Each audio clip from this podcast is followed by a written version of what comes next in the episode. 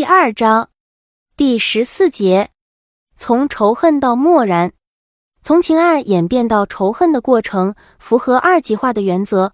除非你没有爱过他，才会有友情之类的中间路线，否则恨就是恨。在人的诸多情感中，仇恨是最消耗精力的买卖。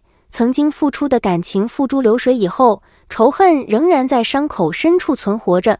这个包裹着异物的包块只会越长越大，因此一味的仇恨只会让自己陷入无底的痛苦深渊。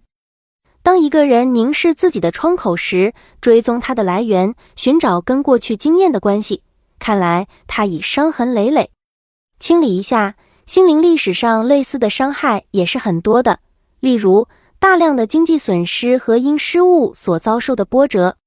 从根本上说，很多人认为的感情打击，往往跟经济方面的消耗密切相关，但当事人难以承认是这个原因，因为害怕自己有庸俗化的倾向，把这样的打击看成资本的亏损就成立了。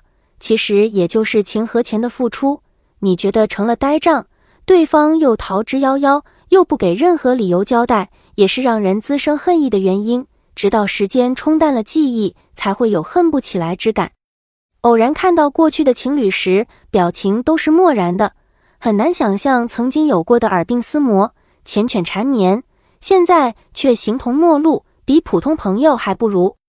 其实，我们不能回避和抹杀过去的经历，但我们完全有权利彻底不关心这些损失的存在，不要自己在伤口上撒盐。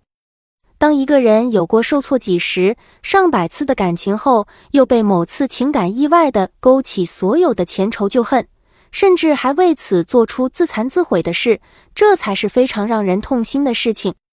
在国外有一种说法，Lovers can never be friends，就是说爱人永远不能成为朋友，做不了爱人，连朋友也没得做。老爸李敖的观点是，一个人有仇不报就是忘恩负义。我也蛮赞同这个观点。他说：“你注意一个人，当他有仇不报的时候，他就是忘恩负义的人。为什么有仇不报的人就是忘恩负义的人？因为这种人恩怨太模糊了，恩怨太不清楚了，是非太不清楚了。这种人如果从事于追求真理的活动是不可信的。我李敖做的是一个追求真理的活动。如果你们相信我。”你们必须说，李敖也有他的感情，也有他的爱恨情仇。可是我并不因为这些爱恨情仇而抹杀了真理。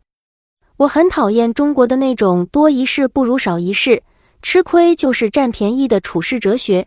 中国人常说的人与人之间不要伤感情，不要伤自尊的说法，是我最不能接受的。